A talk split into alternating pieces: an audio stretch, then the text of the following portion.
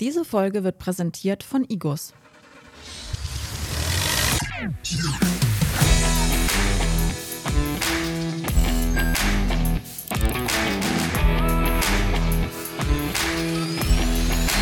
Technik aufs Ohr Spezial.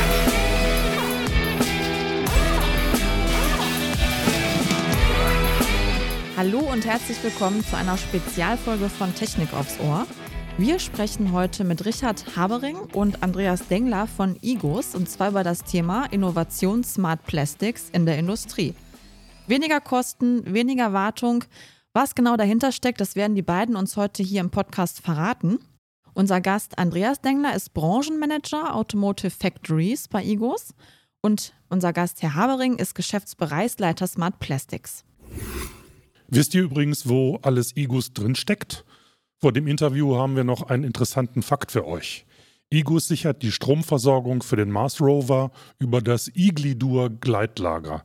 Diese behaupten sich bei aggressiven Bedingungen im Strommodul des Mars Rovers. Ja, in dieser Folge wollen wir uns heute speziell auch um die Automobilbranche kümmern und uns das anschauen, wie Smart Plastic dort greift. Herzlich willkommen jetzt aber erstmal an unsere beiden Gäste. Hallo. Hallo. Die Herren. Ja, Herzlich hallo willkommen. Hallo. Ja, bevor wir jetzt ganz konkret in das Thema einsteigen, Herr Habering und Herr Dengler, stellen Sie sich doch bitte einfach mal kurz vor und was machen Sie genau bei Igos?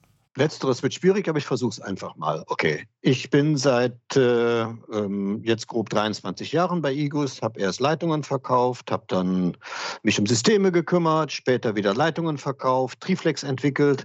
Also immer die etwas schwerer zu erklärenden Produkte ähm, gehabt und bin jetzt äh, Leiter der BU de, des, des, des Geschäftsbereiches äh, ähm, Smart Plastics. Was das im Einzelnen bedeutet, kommen wir gleich zu. Letztendlich der Geschäftsbereich, das sind im Augenblick äh, sieben Mitarbeiter und wir entwickeln und vertreiben die Technologie unter dem Begriff Smart Plastics. Lieber Mhm. Andreas, was machst du? Ja, vielen Dank, Richard. Ähm, ja, mein Name ist Andreas Dengler. Ich bin seit 2011 bei IGUS tätig, habe äh, im Bereich ähm, ja, im, im Verkauf äh, bin ich gestartet, äh, hatte damals ein Verkaufsgebiet in Südostbayern, das ich betreut habe und äh, durfte da auch schon unter anderem einige Automobilhersteller mitbetreuen, mitbegleiten und habe in dem Bereich auch meine Vorliebe für die automobile Branche entwickelt und bin jetzt nun seit so circa eineinhalb Jahren für den Branchenbereich automobile Produktion tätig bei IGUS und kümmere mich halt äh, vorrangig deutschlandweit um alle Automobilhersteller und unterstütze die Kollegen halt äh, in diversen Themen und kümmere mich auch so um neue Produkte, wie zum Beispiel auch den neuen Geschäftsbereich Smart Plastics. Super. Okay, jetzt wollen wir mal unsere Hörer abholen. Was macht Igus ganz genau? Welche Produkte umfasst dieses Unternehmen denn? Ja, vielleicht mal ein paar Worte zu Igos äh, erzählt. Igos ist ja ein familiengeführtes Unternehmen mit Sitz in Köln. Wir wurden klassisch 1964 in einer Garage gegründet. Äh, mittlerweile sind wir einer der größten Hersteller von Hochleistungspolymeren in Deutschland, die wir selber entwickeln und testen. Ähm, mittlerweile haben wir da zwei Geschäftsbereiche, den Bereich äh, E-Chain und Drytech und bedienen da eine Vielzahl an diversen Branchen. Ähm, mittlerweile haben wir über 4250 Mitarbeiter weltweit und sind in über 30 Ländern der, äh, auf der Erde vertreten. Und was versteht man genau unter dem Begriff Smart Plastics? Also Smart ist ja jetzt ein wirklich Begriff, den man überall findet, aber mit Plastik, das habe ich vorher noch nicht gehört. Wie der Dengler schon sagte, unsere Produkte sind hauptsächlich Kunststoff-Spritzgussprodukte. Zum einen die, die, die Kunststoffgleitlager aus dem ähm, Gleitlagerbereich, zum anderen die Energieführungsketten. So beide Produkte sind von Hause aus nicht unbedingt smart oder smart versteht sich in irgendeiner Art und Weise ähm, kommunikativ. Ähm, aber wenn man sich vorstellt, an, einem, an einer Transferstraße in der Automobilindustrie, dann kostet so ein, ein Verkettungsportal, kostet meinethalber 250, 300.000 Euro. Die Energiekette da dran kostet 5.000, 6.000 Euro, mit Leitungen vielleicht 10. Aber wenn eins dieser Kettenglieder kaputt geht, dann steht die gesamte Produktion. So, und das war für uns der Ansatz ähm, im Rahmen der aufkommenden Vernetzung, Connected Industry und wie die ganzen Schlagworte alle heißen, ähm, uns auch damit zu bestehen, wie können wir unsere eigentlich relativ simplen, aber sensiblen Produkte dazu bringen, Bescheid zu sagen, wenn was falsch läuft. Also im Einzelnen, wie es funktioniert, kommen wir vielleicht später noch zu, aber äh, dem Kunden Informationen zu geben, ähm, bevor etwas passiert oder wenn etwas passiert, schnell genug äh, abzuschalten, um Totalschäden zu vermeiden. Immer mit dem Fokus, um unerwartete Betriebszustände zu vermeiden und frühzeitig Dinge ähm, zu erkennen und äh, den Kunden zu informieren. Und das haben wir unter dem Begriff Smart Plastics zusammengefasst. Also kurz könnte man sagen, wenn aus unseren Kunststoffteilen ein Kabel rauskommt und irgendwie mit dem Kunden kommuniziert oder auch drahtlos mit dem Kunden kommuniziert, dann ist es ein Smart Plastics Produkt. Mhm. Mhm, okay. Ja, Smart Plastics entfaltet ja besonders in der Automobilbranche seine Wirkung. Können Sie das einmal so ein bisschen praktisch erläutern, an einem Case zum Beispiel? Wie wird das da genau eingesetzt? Andreas, spiel doch mal Energiekette. Das kann ich gut. also, äh, ja, ich mache jetzt mal eine Energiekette. Ups, da liegt etwas in einem Verfahrweg. Der ECP-Sensor misst plötzlich stark erhöhte Kräfte. So, und ich bin das IGUS-Produkt dazu. In dem Falle das iSense-Modul, sitze im Schaltschrank, bin mit dem Sensor verbunden. Und wenn mein Sensor mir sagt, ups, da liegt was im Weg, dann übernehme ich die Kommunikation mit der Steuerung und sage der Kunden SPS, blitzschnell, schalt jetzt bitte ab, sonst geht ganz viel kaputt. Mhm. Oder die Kette bricht tatsächlich. Okay. Noch schlimmer, ne? Äh, äh, aus welchen Gründen auch immer, aber auch dafür gibt es Sensoren. Also ähm, Smart Plastic heißt, es gibt Sensoren, die reagieren, die, die sensieren, wenn die Kette ähm, bricht. Und diese Bruchüberwachung ist am selben iSense-Modul angeschlossen und kann über Algorithmen erkennen, wenn tatsächlich ein Kettenbruch vorliegt und schaltet so blitzschnell ab, dass oft selbst wenn der Bruch nur auf einer Seite stattgefunden hat, so eine Kette besteht ja immer aus zwei Kettengliedern, dann schalten wir schon ab. Das heißt, der zuständige Wartungsingenieur kann hoch oder Wartungstechniker kann in die Anlage, tauscht ein Kettenglied an, aus mhm. und weiter geht's. Ähm, wenn man das nicht tut und versucht noch ein paar Mal hin und her zu fahren, dann kann es passieren, dass man einen Vollcrash hat und die Anlage halt sehr lange steht. Und das sind genau diese Kosten, die wir vermeiden wollen. So, mhm. zurück zur Energiekette. und woher weiß der Kunde, wann die Kette endlich in den Ruhestand gehen darf? Also ein Austausch der EGOS-Produkte ansteht. Dafür gibt es da auch Sensoren. Äh, ja, klar, aber nicht nur Sensoren. Dazu sind erstmal Algorithmen wichtig. Dafür muss man als Hersteller von Kunststoffprodukten wissen, wie lange halten eigentlich die eigenen Produkte. Und ähm, das tun wir seit über 40 Jahren, 50 Jahren, dass wir alles, was wir verkaufen, in unserem Labor vorher testen. Daraus sind schon sehr frühzeitig Algorithmen entstanden, die wir seit über 14 Jahren dazu nutzen, ähm, unseren Kunden für unsere Produkte, die sie kaufen, im Vorfeld schon Aussagen zu machen, wie lange sie denn halten, wenn sie eingesetzt werden. Also ein, ein, ein, ein Konstrukteur kann über diese wirklich schon seit vielen Jahren im Internet verfügbaren Lebensdauer äh, ähm, Berechnungsalgorithmen vorher berechnen, wie lange das Produkt halten wird, wenn alles ideal läuft. So, und ähm, diese Algorithmen ähm, nutzen wir ähm, für unsere äh, äh, Lebensdauerberechnungen auch in, in, in, in Echtzeit. Das hört sich für mich so ein bisschen auch schon nach künstlicher Intelligenz an, ne? so vorausschauende Wartung. Das ist ja eigentlich eine Schlüsselkompetenz, insbesondere bei Industrie 4.0, über die wir jetzt hier gerade reden. Sehe ich das richtig? Das ist richtig, das ist richtig. Ähm, künstliche Intelligenz braucht aber gut schlecht Cases. Also künstliche Intelligenz muss lernen. lernen. Mhm. Genau, ne? So, und dieses Lernen ähm, geht viel einfacher vonstatten, wenn man wirklich 40 Jahre lang Testdaten Und sei es nur in Excel- oder Word-Format. Aber es gibt eine Grundlage. Wir wissen, wie lange es hält und wir können den Algorithmen beibringen, viel schneller. Wir testen, es passiert etwas. Das war jetzt ein Good Case oder ein, ein, ein gut, ich versuche die Anglizismen immer so ein bisschen zu vermeiden. Also das war jetzt, das war jetzt äh, äh, ähm, in Ordnung. Und testen und dann geht es kaputt und dann war es zu früh und dann kann man dem System beibringen, das war nicht in Ordnung. Und das ist ja ein, eins, eins der Säulen, auf denen die, die meisten künstlichen Intelligenzalgorithmen oder ähm, auch die sogenannten Machine Learning-Algorithmen äh, basieren. Und ja, ähm, das Thema ist äh, ähm, ein sehr großes Thema, auch bei den Smart Plastics, ähm, das ähm, unter, mit Unterstützung von solchen künstlichen Intelligenzen und auch äh, ähm, äh, Machine Learning Algorithmen, Verfahren, ähm, diese Berechnungsmodelle ähm, verfeinert werden.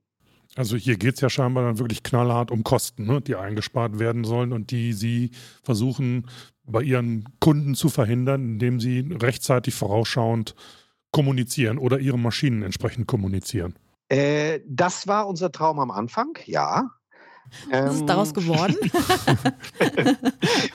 Nein, ähm, wir sind, eben schon mal gesagt, wir sind ein relativ untergeordnetes Produkt in der Maschine.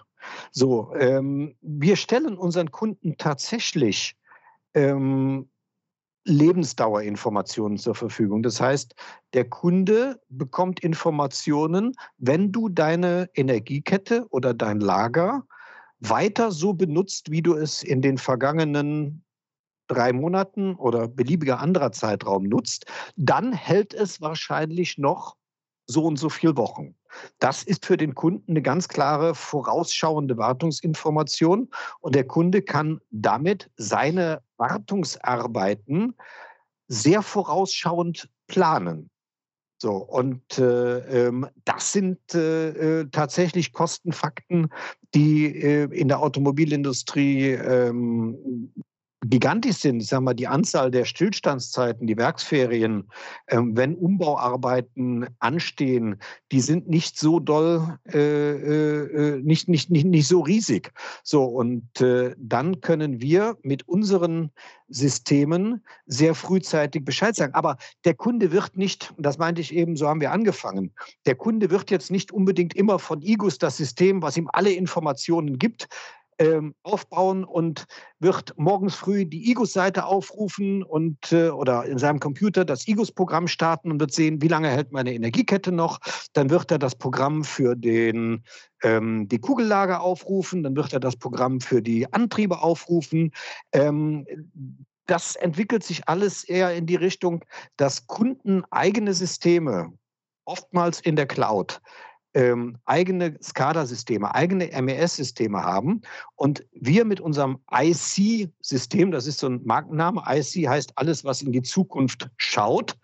Ähm, wir geben dem Kunden die Information so, wie er sie benötigt. Das heißt, ja, wir können sie als Einzel, als, als, als, als alleinlaufende Software online oder offline, im Netz, im lokalen Netz zur Verfügung stellen.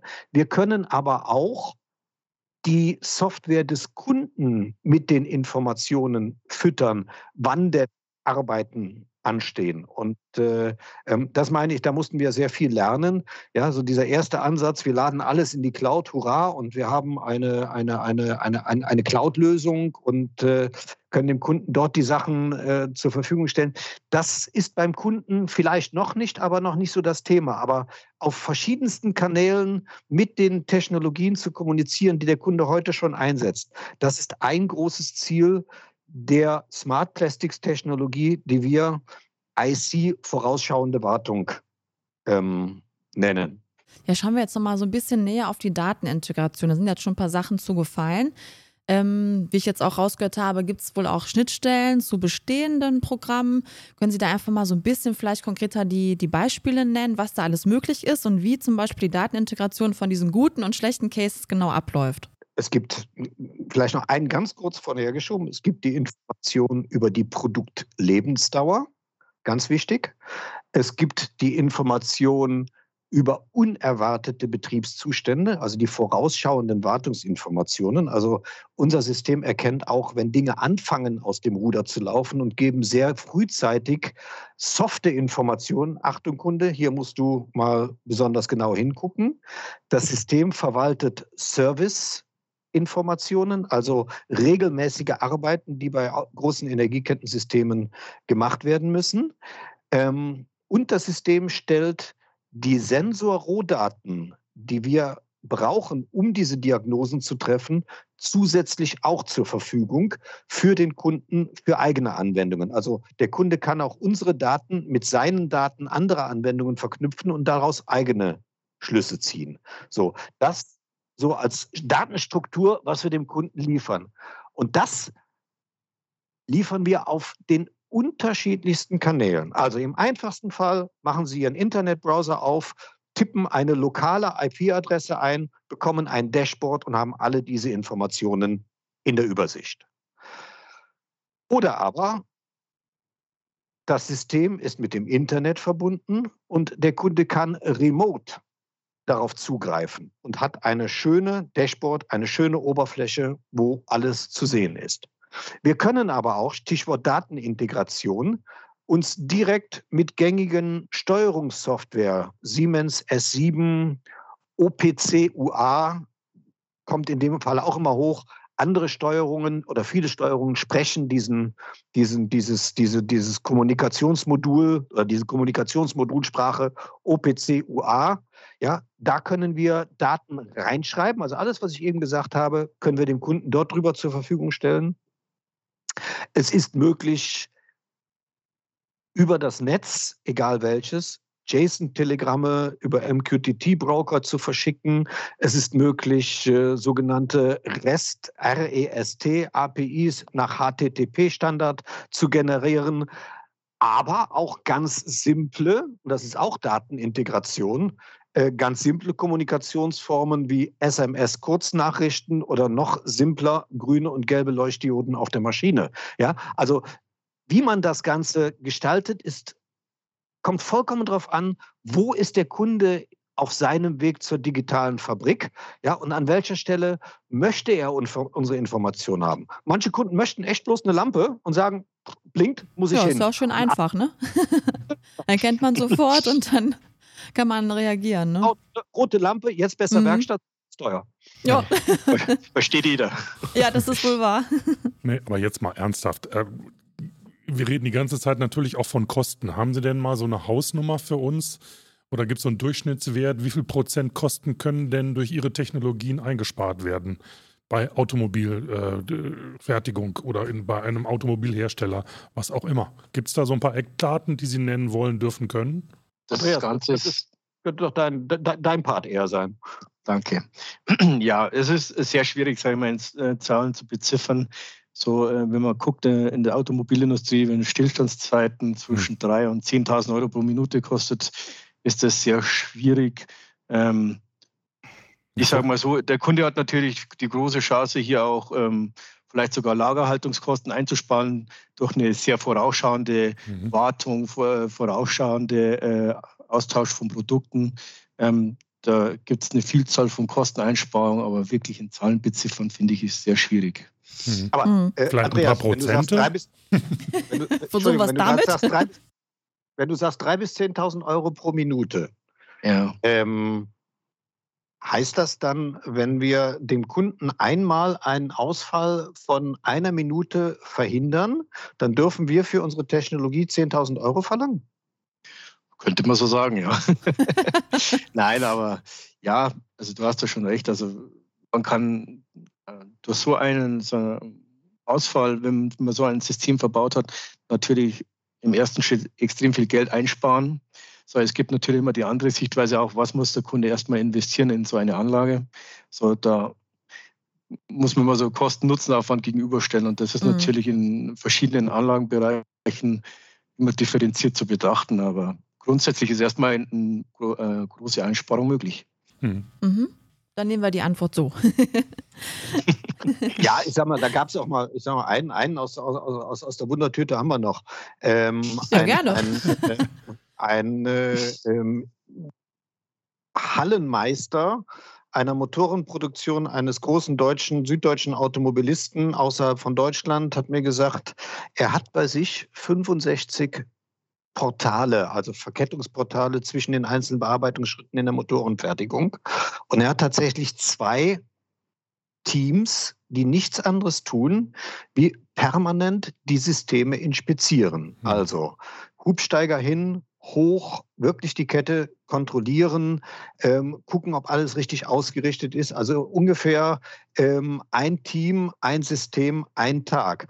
Und dieser Mann konnte, oder in dieser Halle konnten wir durch den Einsatz äh, ähm, der, der Smart Plastics Technologie diesen Einsatz tatsächlich halbieren. Ja, also man hat einfach die, Wartungs, äh, die Wartungsintervalle verdoppelt und verlässt sich darauf, dass das System frühzeitig Bescheid sagt. Denk mal, was zwei Mann pro Tag kostet, das kann man sich dann auch an zwei Fingern abzählen.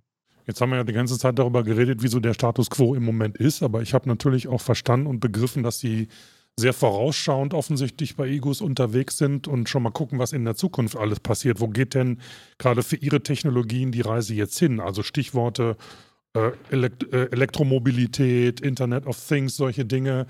Das sind doch alles sicherlich Einsatzgebiete für Sie, die Sie dann auch entsprechend nutzen können oder nutzen wollen, oder? Ja, das findet, das ist auf jeden Fall ein Thema. Durch die, den Umstieg auf die E-Mobilität auch ist auch ein, sagen wir, im Bereich Automobilindustrie ein großer Wandel. Es kommen viele neue Fertigungstechnologien zum Einsatz und ähm, das ist gerade aktuell sehr, sehr spannend, was da in, in dem Bereich in der Industrie passiert. Ähm, und bietet natürlich auch zahlreiche Möglichkeiten wieder für Smart Plastics und Igos-Produkte an der Stelle. Mhm. Ja, das geht sogar, also ich möchte an der Stelle sogar noch, noch ein Schrittchen weitergehen. Also ähm, das, das, das Buzzword dazu heißt Business Cases. Mhm. Ja, ich sag mal provokativ, warum sollen wir als Igos überhaupt noch Kunststoffenergieketten und Gleitlager verkaufen? Warum verkaufen wir nicht dem Kunden das, was er damit tut? Also die Zyklen. Ja? Ähm, für so etwas tun zu können, braucht es Technologien, die wissen, wie oft was bewegt wird, die wissen, wie der, wie der Erhaltungszustand ist. Dann kann man als Firma ganz andere Geschäftsmodelle sich überlegen.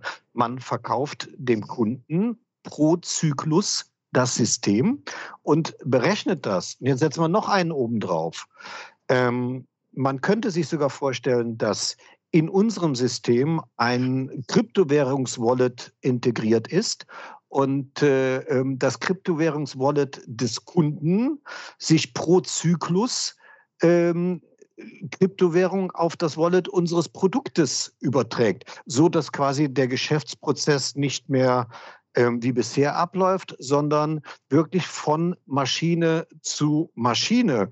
Und ähm, ich sage mal, diesen Gedanken, der hört sich jetzt ziemlich abstrakt an, aber es gibt viele Unternehmen, auch in der Automobilindustrie, die heute schon Anlagenbauer pro produziertem Fahrzeug bezahlen. So, und mhm. das kann man immer weiter runterbrechen. Und ich sehe da in der, wirklich in der Kryptowährungsgeschichte, wobei ich in dem Falle nicht unbedingt von Bitcoins spreche, sondern da gibt es andere Kryptowährungen, die an der Stelle viel besser geeignet sind, ähm, dass man ähm, wirklich Maschinen untereinander die Geschäfte machen lässt und äh, am Ende seinen Profit daraus äh, äh, ähm, generiert. Also ich sage mal, mehr Internet of Things geht ja an der Stelle. Ja gar nichts. Ne? Wenn wir jetzt hm. mal ganz oben drauf einsetzen, irgendwann müssen Maschinen nochmal Steuern bezahlen, weil es arbeitet ja keiner mehr, ist alles Aber Das wird mir auch gefallen. Auch nicht schlecht. auch nicht ja, schlecht, klar. ja. Eine Rückfrage noch und jetzt zum Thema ähm, Kryptowährung. Warum eignet sich denn äh, Bitcoin nicht? Zu anfällig für, für Hacker oder? Weshalb? Nee, nee, nee, nee, nee. Bitcoin ist erstmal der erste Ansatz gewesen, äh, ähm, Kryptowährung, und hat erstmal ein, ein sehr, einen sehr sicheren Algorithmus, der allerdings über die Verifizierungsalgorithmen äh, sehr viel Energie verbraucht. Mhm. Und es gibt andere Systeme, wenn Sie sich zum Beispiel hm, IOTAs angucken, die brauchen kein Mining. Sondern ah, ja. mhm. die machen ihre Verifizierung ähm, über ein so, sogenanntes Tangle-System. Ähm, das hat aber zusätzlich noch ganz andere Vorteile. Damit lassen sich Sensordatenströme qualifizieren äh, oder ähm, zumindest absichern. Das heißt, ich kann mir sicher sein, dass die Sensordaten, die ich bekomme, und wenn man damit bezahlen möchte, ist das sehr wichtig, dass die Sensordaten, die ich bekomme, unverfälscht bei mir ankommen. Also ich habe eine, eine Verifizierung, dass die Übertragung sicher ist. Und das ist so eine, so eine, so eine, so eine, so eine Doppelfunktion, die also ähm, diese Kryptowährung äh, zum Beispiel ähm, automatisch mitbringt. Und dann kann man zwei Fliegen mit einer Klappe schlagen. Man hat keine mhm. Transaktionskosten, weil Sie können sich vorstellen, ein Zyklus wird jetzt nicht unbedingt im Euro-Bereich liegen, liegt eher im Cent-Bereich. Mhm. Wenn ich einen Cent aber dann auch noch die Bearbeitungsgebühren von Bitcoin bezahlen muss, lohnt das nicht mehr. Wenn es aber Systeme gibt, wo keine Bearbeitungsgebühr mehr anfällt, dann kann man auch Mikropayments an der Stelle machen und gleichzeitig die Datenintegrität, Dat, oh, schweres Wort, Datenintegrität sicherstellen. So, das das Aber das ist ganz, ganz, ganz weite Zukunftsmusik. Mhm. Ja, also, ne, ich glaube, dass wir jetzt äh, auf dem Zwischenschritt zwischen Leuchtdiode und äh, SPS-Steuerungsintegration sind. Aber an allen Dingen, an all den anderen Dingen ähm, muss man arbeiten. Und äh, ich glaube, dass tun wir an der Stelle. Wir versuchen da an der Stelle mit Smart Plastics den Weg zu ebnen, dass solche Dinge dann später möglich sind. Mich würde noch interessieren, ob die Industrie auch wirklich so schnell ist wie Sie im Vergleich. Also ich habe so den Eindruck, dass Sie wirklich sehr, sehr weit vorausschauend bereits agieren, aber ich, wenn man mit Leuten über Industrie 4.0 spricht, dann sagen die, wir wären ja ganz froh, wenn wir schon mal Industrie 2.0 geschafft hätten. Äh, vielleicht ist die Automobilindustrie da auch ein bisschen schneller als andere Industrien, aber wie ist das denn so mit Ihrer Kundenstruktur? Ich habe verstanden, dass sie sehr, sehr automobilindustrielastig äh, ist. Aber gibt es auch noch andere Kunden oder sind diese Kunden schnell genug? Sind wir in Deutschland schnell genug, um diese neuen Technologien anzuwenden oder haben wir da ein bisschen Nachholbedarf? Also, ähm, wie Sie gehört haben, habe ich versucht, in, den gesamten, in der gesamten Kommunikation die allseits bekannten Buzzwords Industrie 4.0, Digital Twin, IoT äh, äh, zu vermeiden. Mhm. Und das ist äh, ähm, relativ wichtig an der Geschichte. Ich glaube, dass unsere Industrie schon weiter ist, als wir glauben. Mhm.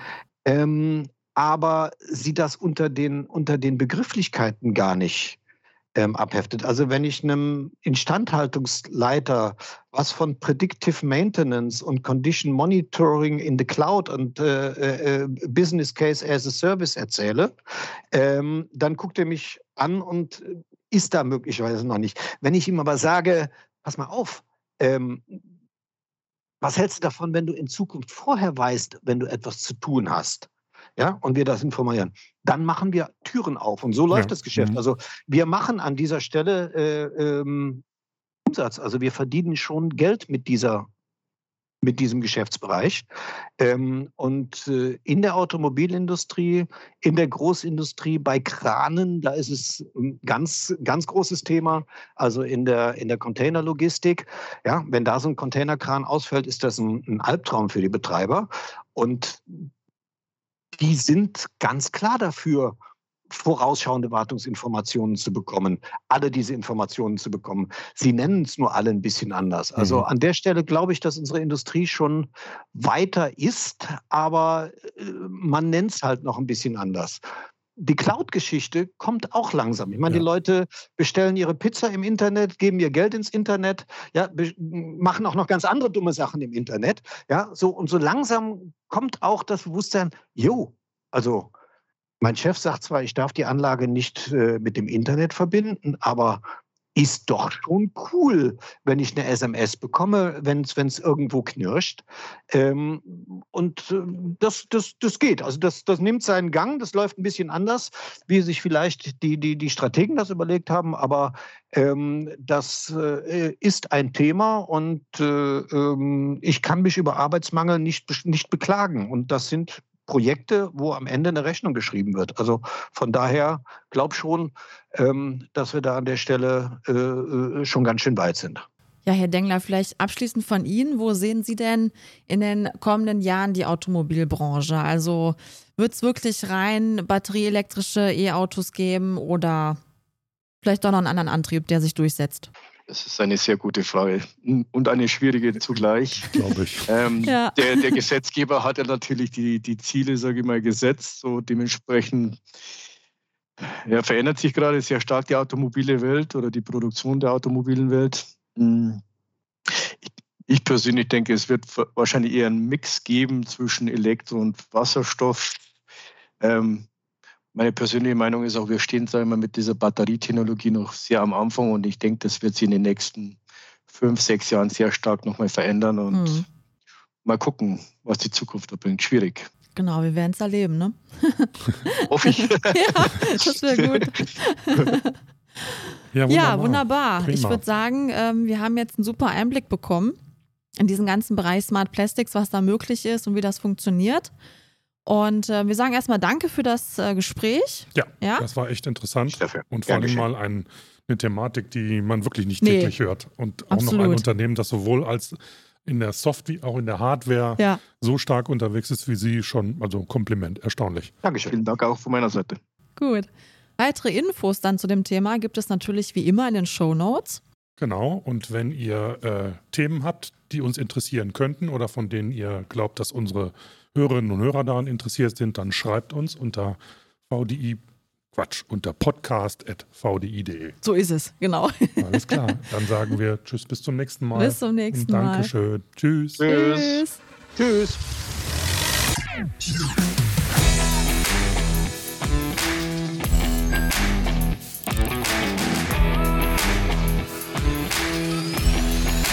Technik aufs Ohr Spezial. Diese Folge wurde präsentiert von IGUS.